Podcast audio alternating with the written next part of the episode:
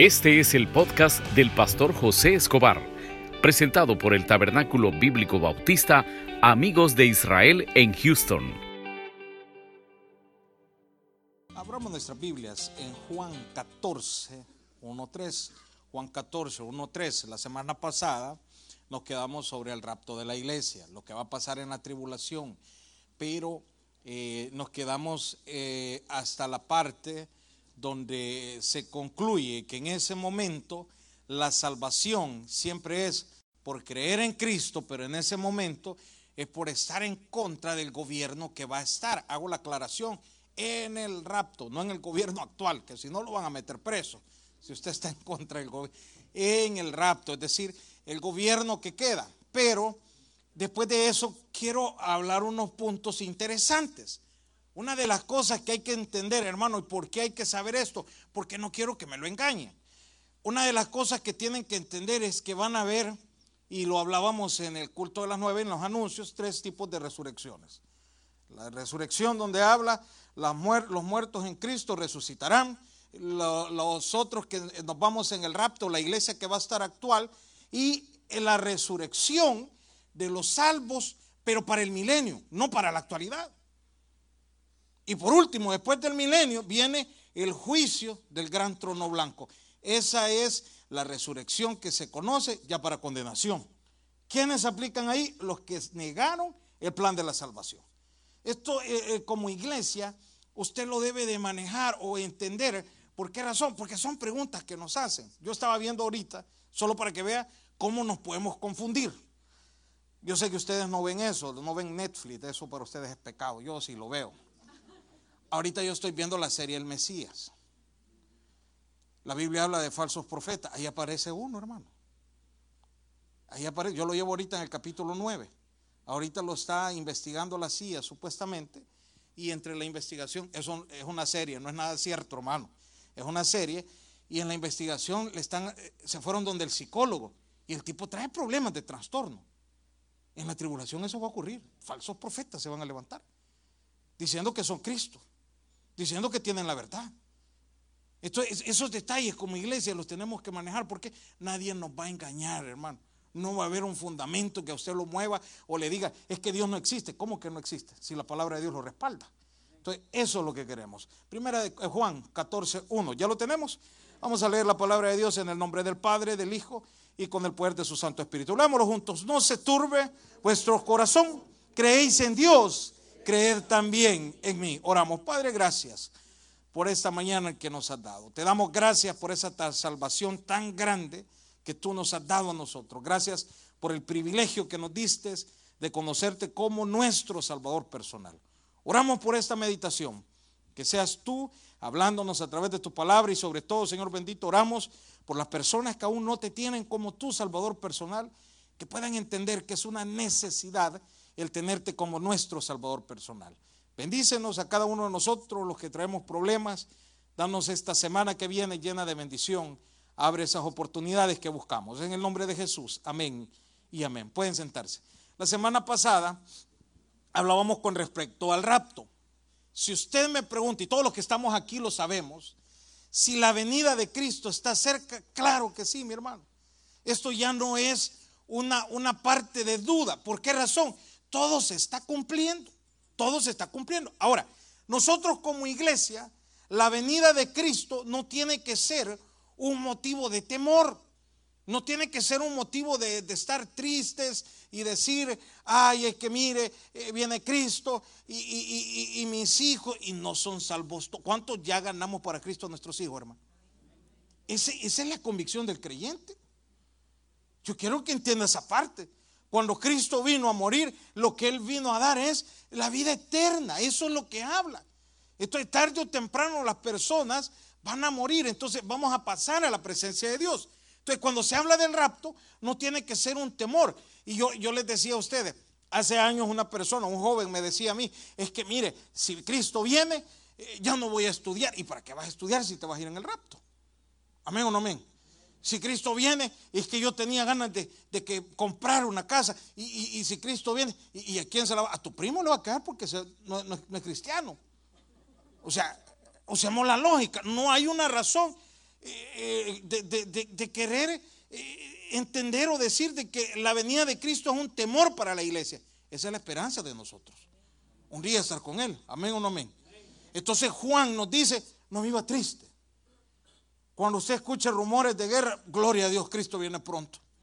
Cuando usted escucha problemas de peste, problemas de todo lo que se está viviendo en la actualidad, dele gloria a Dios porque la venida está cerca. Hablábamos también cómo va a ser el rapto, eh, eso lo quiero ver más adelante. Pero entremos a Mateo, que era lo que estudiábamos la semana pasada. Mateo 24, 9. Hablábamos sobre Mateo 24, 32, 34. Cuando usted estudia Mateo, quiero que entienda algo. Mateo, cuando usted va a estudiar la palabra de Dios, usted tiene que saber por qué fue escrita la, carta o el libro, en este caso Mateo. Yo les decía que quién iba dirigido, hermanos. A los judíos, a Israel. ¿Por qué a Israel? Porque quiero que entienda algo. Présteme atención a lo que le voy a decir porque no quiero que se me vaya a perder. El cristianismo nace con judíos. Hermano, ¿y por qué dice eso? Y no los discípulos eran judíos, pues. Todos los que andaban con el Señor nace con judíos, el cristianismo. Y, y, se cree que los que comenzaron a llegar al ministerio del Señor eran personas entre 30, 34, por ahí andaban la edad de los discípulos. ¿Por qué razón eh, eh, el Señor, aparte que era el llamado, todo lo que quiera? Porque eran personas que no les costaba mucho cambiar las tradiciones. Por ejemplo, en ese momento, yo no digo que el Espíritu Santo no podía, pero veamos la realidad. Cambiar a alguien que estaba en el judaísmo radical y predicarle que Cristo era el Hijo de Dios era complicado. Porque quienes lo condenaron fueron ellos mismos. Usaron al gobierno romano porque decían que la parte, el problema ahí era religioso. Es más, eh, cuando usted se va, que el Señor es presentado entre Pilato, Pilato le dice, pero ¿y qué delito es? No, pero es que él se declara, él ha blasfemado. Ok, pero eso es religioso. ¿Cómo yo le voy a dar una condena de Roma? No tiene nada que ver eso. Entonces, ellos, pero mira, tiene que ser crucificado. Eso, eso lo va a ver en la pasión de Cristo. Pero a lo que quiero llegar es que el cristianismo nace con los judíos.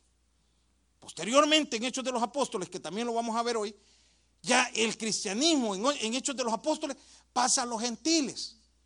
En las conversiones, que ya ahí entramos usted, entramos, eh, entro yo y todo lo demás.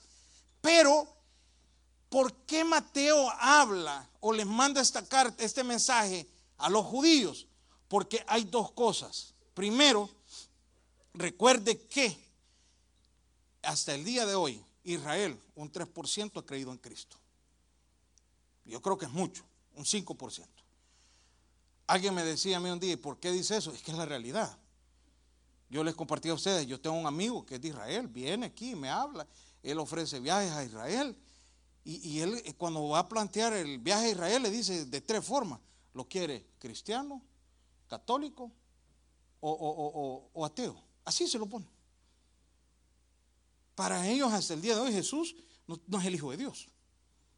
Entonces mi Biblia enseña que todo aquel que no ha creído en Él es que es condenado.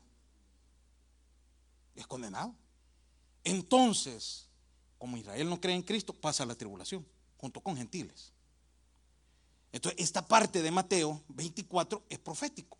Le piden al Señor señal, este, que les cuente cómo va a ser la venida de Él el Señor les habla de señales. No les da fechas. Otra cosa que lo hablábamos. Nadie puede ponerle fecha a la venida de Cristo.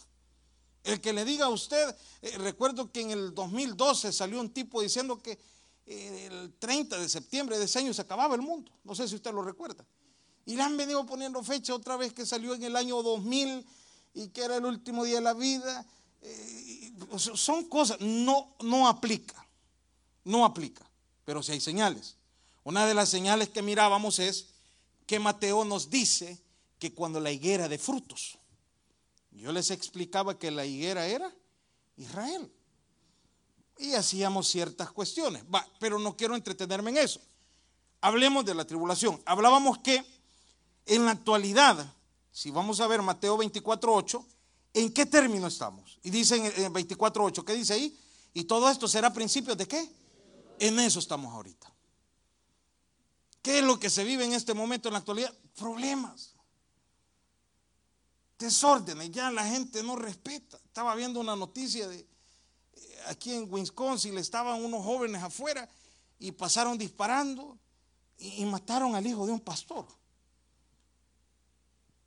Y, o sea, y, simplemente así, porque era una maldad la que andan haciendo. todos son problemas. ¿Cuántos atentados no hay en las escuelas en este país, hermano? Eh, ¿Cuánto, ¿Cuánto no sufrimos en eso? Yo una de las oraciones, y le digo, oremos por, por, todas las escuelas de Estados Unidos, eh, eh, que, que se paren los atentados, hermano. Es, un dolor ir a dejar a los hijos y, llegar, llevar eso en mente. Son, son, son, momentos que uno no está seguro, principios de dolores. Por no hablar las enfermedades que se viven en la actualidad. El cáncer, todo, todo, o sea, todo se está cumpliendo. ¿Cuál es el propósito de Dios? Porque usted me puede decir, ¿por qué Dios hace eso? Para que usted entienda que aquí vamos de pasada. Aquí no tenemos nada que, que, amar. Nuestra patria es celestial. Ahora, vámonos ya al 24.9. Entonces, aquí ya hablamos de la tribulación. ¿Qué se necesita para que venga el anticristo? Primero, que la iglesia se vaya. ¿Qué detiene al anticristo? El Espíritu Santo. ¿Dónde está el Espíritu Santo? En la iglesia. Cuando usted aceptó a Cristo como su Salvador personal, usted pasó a ser templo y morada del Espíritu Santo. Por eso es que nosotros sostenemos que la iglesia no va a conocer al anticristo. Si alguien le dice a usted, ah, no, pero es que la tribulación, alguien me decía un día, imagínense qué, estrategia la que él tenía, dice, o, lo que él explicaba, dice que para él, si usted es pobre, vive en el infierno, dice. Y si usted es rico, vive en el cielo. E, e, eso no, es cierto, hermano. ¿Cuántos narcotraficantes tiene dinero y ahorita está viviendo en el infierno, en las cárceles? No, tiene, no aplica eso. Entonces, la iglesia no conoce al anticristo. Pero, ¿qué se requiere? Primeramente, una crisis económica. ¿Hay crisis económica en la actualidad? Claro, hermano. Si usted analiza los pagos que se reciben a cada uno de nosotros, si vamos saliendo cabales, hermano. ¿Cuántas familias a, nivel mundial dicen, uy, no nos vayamos a enfermar que nos embarcan? Con uno de los dos que falte, que, que pierde el trabajo. No, nos quitan el apartamento. Con, uno de los dos. Va a un hospital, ¿cuántas personas están ahorita? Mira que me duele y que tengo que ir al doctor, porque si solo por darle tres pastillas, 13 mil dólares. Y va cargado al socio. Y si no hay aseguranza. Ah, pero hay aseguranza, pero ¿cuánto paga? Eso es lo que se está viviendo. Ahorita estamos en una, en una, economía apretada. Esto, e, e, esos son los momentos en los cuales la Biblia habla de que ya son principios de dolores. ¿Qué aparece el anticristo? Aparece y pone su gobierno. ¿Cuál puede ser un gobierno? Yo se los compartí el domingo pasado. Hospitales gratis. Ah, la gente alegre, ¿verdad? Combustible a 10 centavos. Van a haber beneficios de alimentación gratis. ¿Pero a cuenta de qué? A cuenta del sello, hermano a cuenta de la condenación. Y aquí lo dice en el 24.9, mire lo que dice ahí. Entonces os entregarán a tribulación. ¿Y qué dice ahí, hermana? Pero ¿por qué van a matar a aquel que haya quedado? Tenga cuidado no ser usted. Que haya quedado y haya conocido de Cristo, pero nunca lo aceptó. Y decían, es que en la iglesia hablaban de la venida del Señor. ¿Y qué hay que hacer en este momento de tribulación? No aceptarlo. ¿A quién? Al gobierno. Pasémonos en ese momento. Imagínese cómo va a comprar usted si no es parte del sistema. Si no es parte de, lo que se va a hacer. Alguien me decía, y los comercios, y, ahí dice, vamos a ser entregados a muerte, a los que queden. Yo no, yo voy a estar con el Señor. Los que queden. Alguien me decía, y, las tiendas, mire, yo, yo les digo a ellos, eso es una idea que se me viene. van a haber empresarios que se van a quedar y que escucharon de Cristo.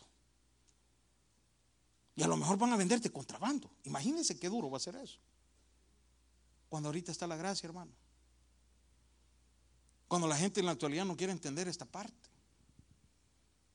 Entonces dice ahí, y, dice ahí, y, este, y os, entregarán en tribulación y os matarán y seréis aborrecidos de, eh, de, todas las gentes por causa de qué dice ahí, hermano.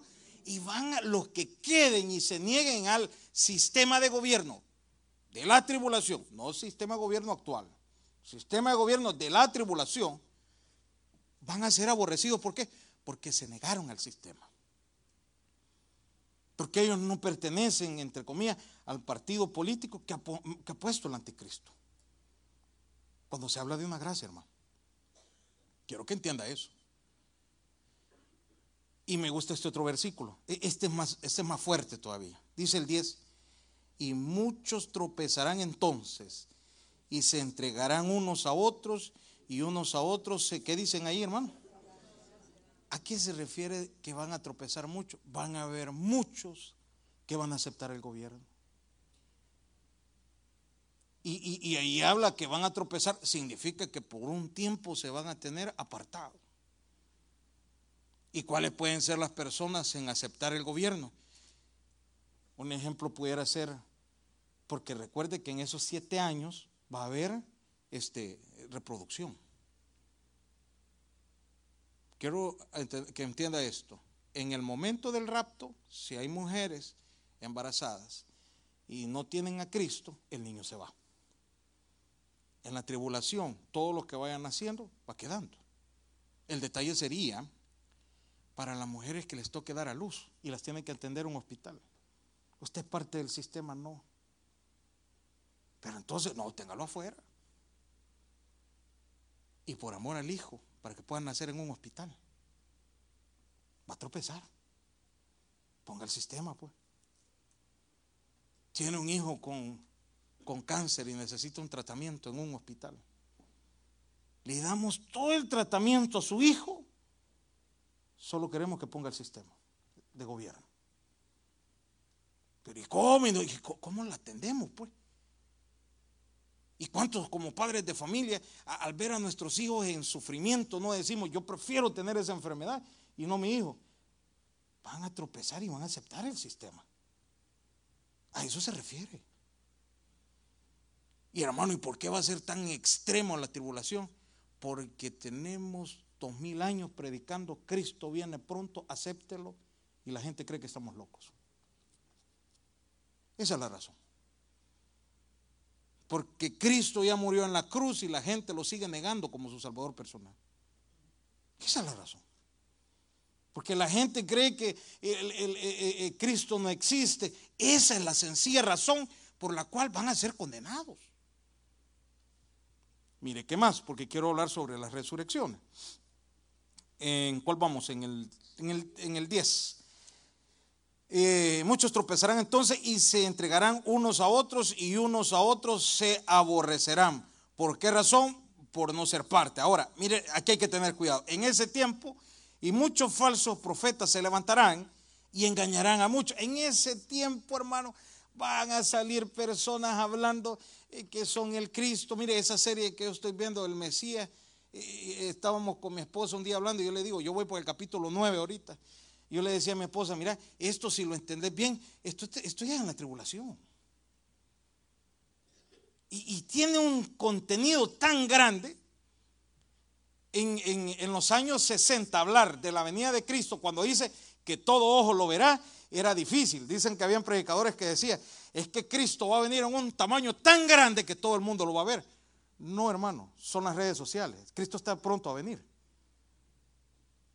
en, Europa, eh, veamos lo que, lo, que mueve, lo típico que se mueven eh, ahorita en los jóvenes, en todo. En, Europa un futbolista famoso hace un gol, en cinco segundos lo sabe el mundo. Esto es la venida de Cristo, cuando, cuando eso ocurra, todo ojo lo verá, porque las redes sociales lo van a saber. Y estaba viendo esta serie para que vea cómo el anticristo va a llegar a todas las naciones. El tipo este, Mesías, que se hace pasar por Mesías en la serie, iba a dar una conferencia de prensa. Imagínense que en el lugar donde estaba, habían como 200 mil personas, pero iba a ser transmitido a no sé cuántas millones de, como, como 400 millones de personas, en un segundo, en un momento. Y la gente en ese momento va a, va a, anhelar saber más del Señor, va a anhelar querer conocer de Cristo, van a querer hacer cosas que pudieron haberlo hecho. Hoy que está la gracia. Y donde le digan, mira, y va a haber un mensaje, ¿por qué no lo escuchas? Falsos profetas. En ese tiempo. En la actualidad hay, sí hay falsos profetas, hay falsas doctrinas. Pero en ese tiempo va a ser peor, o sea, la gente va a estar con necesidad. Y sabe que e, el siguiente versículo habla también, dice, el falso profeta, y por haberse multiplicado la maldad, el amor de muchos, ¿qué dice ahí, hermano? Pero va a haber en ese tiempo gente violenta. ¿Y a qué se refiere con la gente violenta? Al saber que están condenados, se van a enojar más con Dios. En lugar de buscar el perdón de Dios, lo van a insultar. Yo recuerdo los que han este, ido a predicar a cárceles o, han estado en la cárcel. Ustedes no vean, ustedes son sanos en eso. Pero en la cárcel hay gente llena de odio. Llena de odio. Yo recuerdo que ahí en máxima seguridad en Zacatecoluca, donde entré como por cinco años, estuve como pastor en El Salvador. Yo hablaba con los de correos de los tribunales, los que se encargaban de ir a dejar la cita. Y yo les preguntaba, porque ellos me decían, ¿qué tal los reos? No, hombre, nos tratan bien y a ustedes, ah, callate. Y más cuando llegaba y te han agregado este cargo, eh, tal por cual, porque vení, yo no te he pedido, que el gobierno son ladrón, que no sé qué. Si el problema eran ellos, ellos fueron los que se metieron en problemas con las autoridades. Pero están tan llenos de odio al saber las condenas que ellos se ponen llenos de odio contra el sistema, contra los que los cuidan. En ese momento de la tribulación, al saber eh, que el sistema ha cambiado, que no tienen que tropezar, saber que ya fueron condenados porque van a reaccionar. Eh, me tocó ser parte del sistema del anticristo porque tuve que ir a un hospital. Se van a llenar de odio que se van a comenzar a matar entre ellos mismos. Pero la culpa no es de Dios. La salvación está en la actualidad, hermano. Esto es para la tribulación. Y este mensaje que estamos hablando es para que la iglesia lo capte, lo guarde, y no solo lo guarde, lo comparta con la familia. Pueda expresarle lo que va a pasar. Esto es en la parte de la, de la tribulación, en el sistema. ¿Quiénes van a entender eso? Los que escucharon de Cristo los que escucharon de la salvación y van a entender que en ese momento pasaron a ser a condenación. Ya no va a haber oportunidad para ellos. Esta es la primera etapa de... Fíjese lo que estamos hablando ahorita. La primera etapa, los tres años y medio de tribulación. No hemos llegado a la gran tribulación. Esto ahorita, eh, eh, el que no va a entender esta parte en ese momento en el sistema, esto lo va a ver fácil. Pero el que lo entienda, entra en estos puntos. Mire, ¿qué más sigue ahí? Este, este, es el que quiero que entienda. Este versículo, a usted se lo han dicho por cantidad de veces, pero aplica en este momento. ¿Qué dice ahí en el 3, hermano? Mas el que persevere hasta el fin, e, ese es para ese tiempo, hermano. ¿Para quién le dije que iba Mateo, hermano? Para los judíos, ¿verdad? La iglesia es salvo por gracia, por haber aceptado a Cristo. Quiero que entienda algo. Si vamos a hablar de gracia, ¿cuántos ya aceptamos a Cristo, hermano? En nosotros tiene que haber arrepentimiento. Tiene que haber cambio de testimonio. Santiago lo repite, dice que la fe sin obras es que es muerta. Y las obras sin fe es muerta. ¿Qué quiere decir eso? que no podemos decir que tenemos a Cristo, que somos salvos, pero nuestras obras se ve otra cosa diferente. ¿Me entiende? Y no es que las obras salven. Pero desde el momento que usted acepta a Cristo, el Espíritu Santo entra en usted y usted comienza a cambiar su estilo de vida, hermano.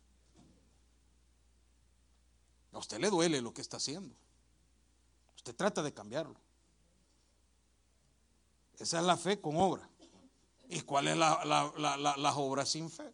Personas que dicen, mire, yo, yo soy bueno. El otro día estaba viendo un filántropo, ¿cómo le llaman? Correcto, de los que dan donaciones. Un tipo dio 500 millones. Es una obra, sí. Pero mi pregunta es, ¿tendrá Cristo, hermano? Porque si no lo tiene, esos 500 millones no salvan. Puede darle de comer a todo África, que es el problema que hay. Puede ponerles agua a todo África, que es el problema que hay. Pero, pero si, si, no, si no tiene obras, perdón, si no tiene fe, las obras no salvan. Tienen que ir las dos. Tienen que ir las dos de la par. Entonces cuando se está hablando, eso es tribulación. El que persevere sin ser parte del sistema del anticristo será salvo. En la actualidad la salvación es por gracia. Usted aceptó a Cristo como su salvador persona, usted es salvo. Por gracia. Pero quiero que entienda, tiene que ir fe junto con obras. Véalo desde este punto de vista. ¿A qué se refiere? Cambio de arrepentimiento, hermano, un cambio de, de mente, un cambio de pensamientos. Y tiene que existir en usted. Ahora, el que esté en la tribulación tiene que perseverar hasta, hasta cuándo? Hasta el fin, los siete años. Siete años de gobierno. Pero, y dice este otro, e, este, este ya se cumplió, hermano. Y será predicado este evangelio del reino en todo el mundo para dar testimonio a todas las naciones. ¿Y qué dice ahí, hermano? Es lo que yo les digo ahorita, en la actualidad, redes sociales. ¿Cuánto? Yo, sigo muchos canales de, iglesias y usted lo ve conectados en sus redes sociales, 15 mil, 40 mil personas escuchando un sermón. Póngale más 20 mil que están en la iglesia de ellos. O sea, ¿dónde no se está predicando la palabra? Y esa sería la cuestión. Ya está llegando a todas las partes del mundo. El otro día habían unos misioneros que habían traducido este, la Biblia, no sé a qué idioma, pero a ese lugar no pueden entrar en persona a predicar la palabra. Esto en avión pasan tirándolo. Ya está llegando la palabra de Dios. El, mensaje de la palabra ahora está al alcance de un celular, hermano. Ahí en las apps hay, hay app de Biblias. Entonces, ¿qué referencia de esto? La venida de Cristo está cerca. Así de fácil. Ahora, quiero que entendamos algo. Vamos a dejar para la otra semana la parte de la gran tribulación. Cuando comienza la gran tribulación, Israel rompe relaciones con el anticristo. Y se arma el problema. Pero yo quiero que entendamos, en este caso, el rapto de la iglesia. ¿Y a qué se refiere cuando se dice en el rapto de la iglesia? Los muertos en Cristo resucitarán primero. Yo quiero que entienda eso. Búsqueme por favor Hechos de los Apóstoles 15. Les voy a robar cinco minutos más, hermano, para poder avanzar. Vamos a terminar a las 12.35. Cinco minutos les voy a robar. El programa del inicio de la iglesia. Quiero que entienda algo. Hablábamos al inicio. El cristianismo se inició con judíos. Amén. Y fueron los discípulos del Señor. El Evangelio fue predicado en un inicio a, los, judíos. Hubo un concilio que está en Hechos de los Apóstoles. Eh, perdón, antes del concilio, eh, este, Pedro gana a los primeros gentiles. Después se habla que el apóstol Pablo pasó a ser el, número 12 de los apóstoles. ¿Se acuerda que eh, se perdió uno, que era Judas? Después los discípulos quisieron adoptar uno, el cual no era respaldado por Dios. Uno se llamaba, eh, no recuerdo, Matías, algo así, y el otro, Judas creo que había otro ahí, no recuerdo los nombres, pero e, esos no eran respaldados por Dios. ¿Cuál era el número 12? El apóstol Pablo. Y él mismo decía, el apóstol para los gentiles. Él comenzó a predicar a los gentiles. Pero la iglesia nace con judíos. Ahora, ¿quién es? Hechos hecho eh, uno, perdón, papá. Uno, uno, quince, papá. Perdóname. Hechos 1.15. Ahora, quiero que entendamos esta parte.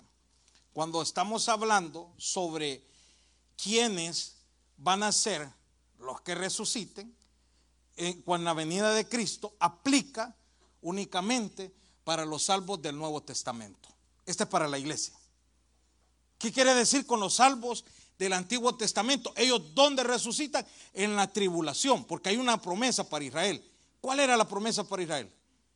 Que toda la tierra les iba a pertenecer a ellos. Amén o no amén. Entonces, ¿a qué se refiere entonces sobre la resurrección de los del Antiguo Testamento? Resucitan al inicio del milenio. Pero en este caso, lo que se está formando, el rapto, es únicamente para la iglesia. Eh, aquí puede aplicar algo más. ¿Irían judíos? Si aceptaron a Cristo, sí. ¿Cuáles serían los judíos? Con los que se comenzó la palabra. Ellos son ya del nuevo pacto. Mateo, Marcos, Lucas, Juan. Estamos hablando del nuevo pacto. Ellos aplican. Ahora, ¿cuándo nace la iglesia? Rapidito. Hechos 1.5, uno, hermano. ¿Lo tenemos ahí? 1.5. 1.5. Ustedes están dormidos. 1.5, sorry. Va. 1.5, perdón, hermano. 1.5. ¿Tienen ahí? Ok. ¿Cuándo inicia la iglesia? Eso, esto quiero que nos quede bien marcado a nosotros. Mire lo que dice aquí, porque Juan ciertamente bautizó con agua, mas vosotros seréis bautizados con el Espíritu Santo dentro de qué dice ahí, hermanos. Ahora, ¿a qué se refería? Yo quiero, aquí podemos hablar dos cosas importantes. Cuando el Espíritu Santo baja, que ya es en Hechos de los Apóstoles 8, que hoy mismo lo vamos a ver, en ese momento inicia la iglesia. Desde ese momento los muertos en Cristo pasan a ser los salvos del Nuevo Testamento. Porque ya entra la gracia. ¿Qué es lo que habla ahí con, el, el bautismo en el Espíritu? Una persona me decía, ay, es que yo me siento mal porque yo no he sido bautizado en el Espíritu. ¿Y qué entiende por eso? Le digo yo. Pues no sé, que me han dicho que tengo que ser bautizado en el Espíritu. Usted fue bautizado en el Espíritu el día que aceptó a Cristo y fue sellado. A eso se refiere. Entonces aquí nos está hablando que la iglesia, la salvación llega el día, por gracia, hago la aclaración, cuando el Espíritu Santo desciende. En el Antiguo Testamento, ¿por qué la gente se salvaba? Por creer que Cristo vendría. Esa era la salvación. Por creer que un día iba a venir un Salvador, el Mesías. Y por eso es que cuando usted ve la parte de Jesús, Él se presenta como el Hijo de Dios, la gente no creía. ¿Y quién son? No, el Hijo de Dios. ¿Cómo vas a ser el Hijo de Dios? Si al Hijo de Dios lo esperaban en un reino. Y, el Señor era hijo de un carpintero, con mucho respeto, pero era José. Lo único que ellos no entendían, que el Señor había sido eh, eh, eh, concebido a través del Espíritu Santo, que eso lo vimos los muchachos del drama, lo enseñaron, iban a ser sobre una mujer virgen que era María, todo eso no lo entendían, pero en ese momento ellos no, miraban eso. Otra de las cosas que se miraban era que el, el, que venía en el Señor tenía que ser de dónde? De Belén, de Judea. Y vimos también en diciembre que literalmente el plan de Dios, en ese momento entra un censo María y José les toca ir a Belén. En ese momento nace el Señor en Belén. Pero como ellos vivían en Nazaret, creció en Nazaret. Entonces el Señor siempre fue identificado como Jesús de Nazaret, no de Belén. Entonces no les cuadraba. No les cuadraba cuando ya se hablaba que es el Hijo de Dios. ¿Cómo va a ser el Hijo de Dios? Porque ellos iban mucho a la ley, mucho a la tradición. Entonces cuando ya estamos en Hechos 1.5, inicia la iglesia. ¿Cuándo? Cuando viene el Espíritu Santo. Mire, otro, otra clave más para el inicio de la iglesia. Allí mismo en Hechos 1.8. Lo tienen ahí, ¿verdad? Pero recibiréis poder cuando haya venido sobre vosotros el Espíritu Santo y me seréis testigos en Jerusalén, en toda Judea, en Samaria y hasta lo último de la tierra. Había otra clave más, primeramente, cuando yo estudié Hechos de los Apóstoles, lo he estudiado cuatro veces para que sea una idea. La misma Hechos de los Apóstoles, pero cada vez me va enseñando unas partes. Recuerdo que la primera vez eh, lo que entendí era el inicio de las misiones, cómo comenzaron las iglesias. La segunda vez que lo estudié, yo comencé a notar la autoridad de los discípulos. Por ejemplo, en la crucifixión del Señor, ¿Se acuerda que lo negaron? Pedro lo negó. Pero en ese momento, en Hechos de los Apóstoles, ver al apóstol Pedro predicar el Evangelio y, irse de frente con todo. ¿Quién le dio la autoridad? El Espíritu Santo. El Espíritu Santo. ¿Quién le va a dar la autoridad a usted si va a ir a evangelizar a su familia hoy que le va a hablar de la venida de Cristo? Es el Espíritu Santo. Usted no va a hablar nada. Yo recuerdo que les contaba a ustedes que la primera vez que fui a evangelizar, eh, mi amigo eh, Memo en ese tiempo me dice, ¿dónde vamos a ganar alma? Y cuando me dijo eso, me lo voy a llevar lejos donde nadie me conozca. No va a ser que me encuentre un mi amigo por ahí y cuéntelo quién soy yo. Y por muy lejos que me lo llevé, allá me encontré dos amigos usted. Entonces, y yo me les quise esconder, pero ya no pude. Pero mi amigo lo ganó para Cristo. Y sabe que mis amigos, en lugar de burlarse, me felicitaron. Y Memo me decía, brother, un día vos vas a, predicar. Y yo le decía, ¿qué, ¿qué, les voy a hablar a la gente, Memo? Y si yo no sé nada, el Espíritu Santo lo va a hacer. Deja que el Espíritu Santo hable. Yo tengo muchos compañeros de, colegio y todo eso. Y si usted hablara con mis compañeros de, colegio y les preguntara si yo pasaba al pizarrón a exponer algo, yo no llegaba, hermano. A mí me daba pena hablar en, público.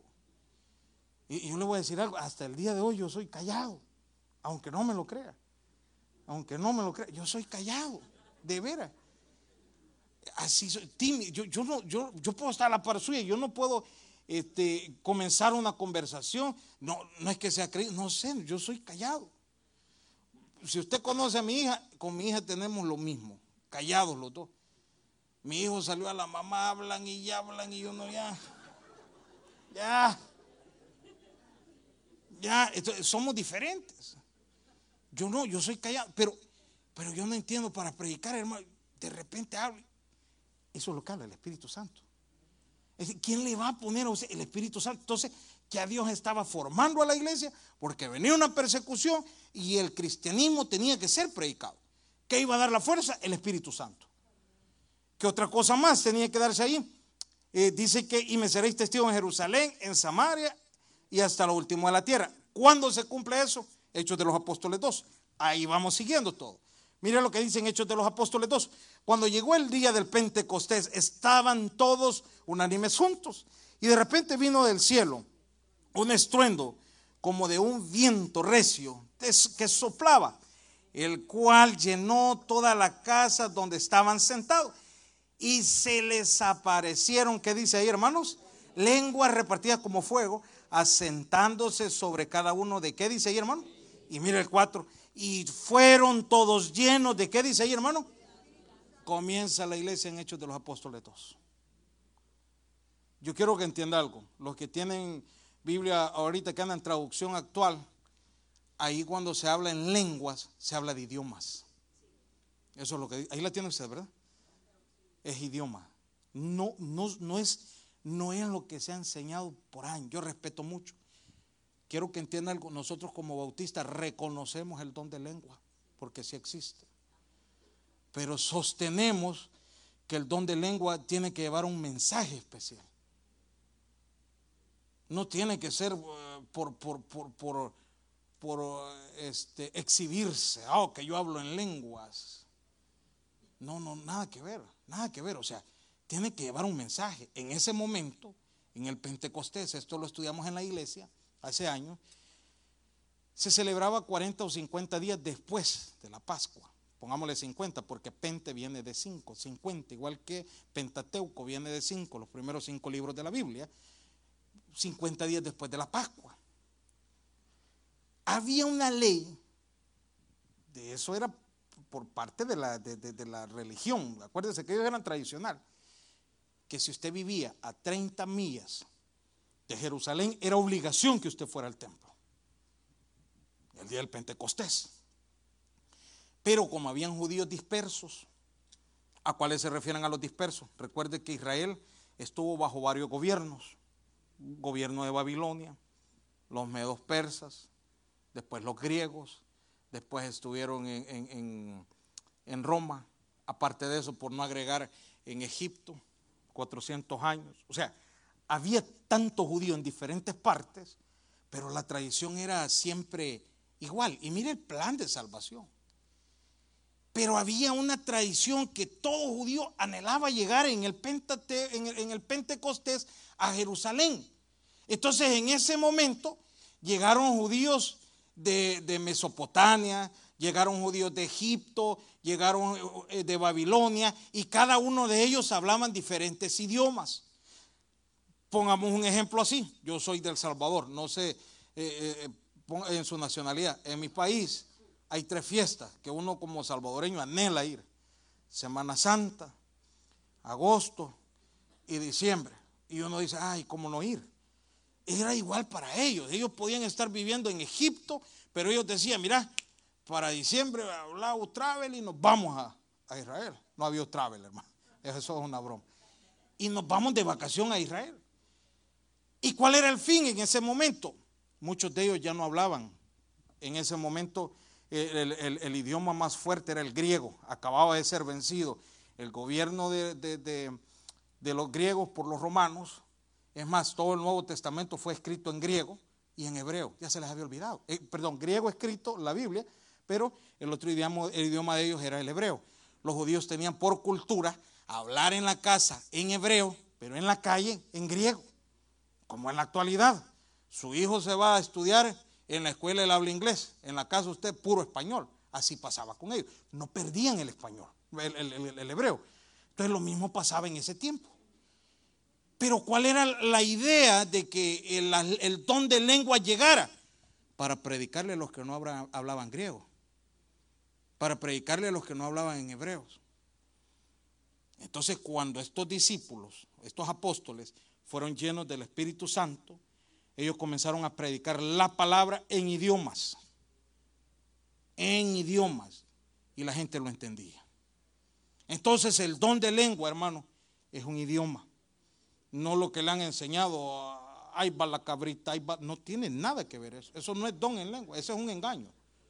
Pero sí existe, hago la aclaración, no lo estoy negando. Existe el don de lengua, existe, y la Biblia lo dice, y lo respetamos porque así es existe, pero tiene que llevar un mensaje específico. No solo porque finalizo el culto y voy a hablar en lengua y ya no le, ¿qué me van a entender ustedes? Sería mejor, fíjese que Pablo lo habla en, en, Corintios 13, dice, de que de qué le serviría que hablar en lengua si no hay amor en el corazón, dice. Y la gente no le entiende, ¿de qué le serviría? Y usted sale de la, de la iglesia sin entender nada, no es como en su propio idioma. Entonces, en Hechos de los Apóstoles 2, nace la iglesia. Y desde ese momento se cuentan los salvos, quiero que entienda algo, para el rapto de la iglesia. ¿Por qué les digo esto? Vamos a dejar para el otro domingo lo que es la resurrección, para que puedan venir, resurrección de los muertos, porque cuando se habla de los muertos en Cristo, a eso quiero llegar, no habla del Antiguo Testamento. Hablamos de hechos de los apóstoles hasta la venida de Cristo. ¿Qué tenemos que hacer como iglesia, hermano? Todo lo que usted aprende, compártalo a su familia, gánelos para Cristo. La venida de Cristo está pronto. La iglesia solo se detiene para predicar. Démosle un aplauso al Señor. El mensaje ha llegado a su final. Abra su corazón y reciba al Señor Jesucristo como su Salvador personal, invocándole de esta manera. Señor Jesús, yo te recibo hoy como mi único y suficiente Salvador personal. Creo que eres Dios que moriste en la cruz por mis pecados y resucitaste al tercer día. Me arrepiento, soy pecador, perdóname Señor. Gracias doy al Padre por enviar al Hijo a morir en mi lugar. Gracias Jesús por salvar mi alma hoy, en Cristo Jesús. Amén. Bienvenido a la familia de Dios. Ahora le invitamos a que se congregue con nosotros. Estamos ubicados en el 6611 Bisonet Street, Suite 112, Houston, Texas, zip code 77074. Le esperamos.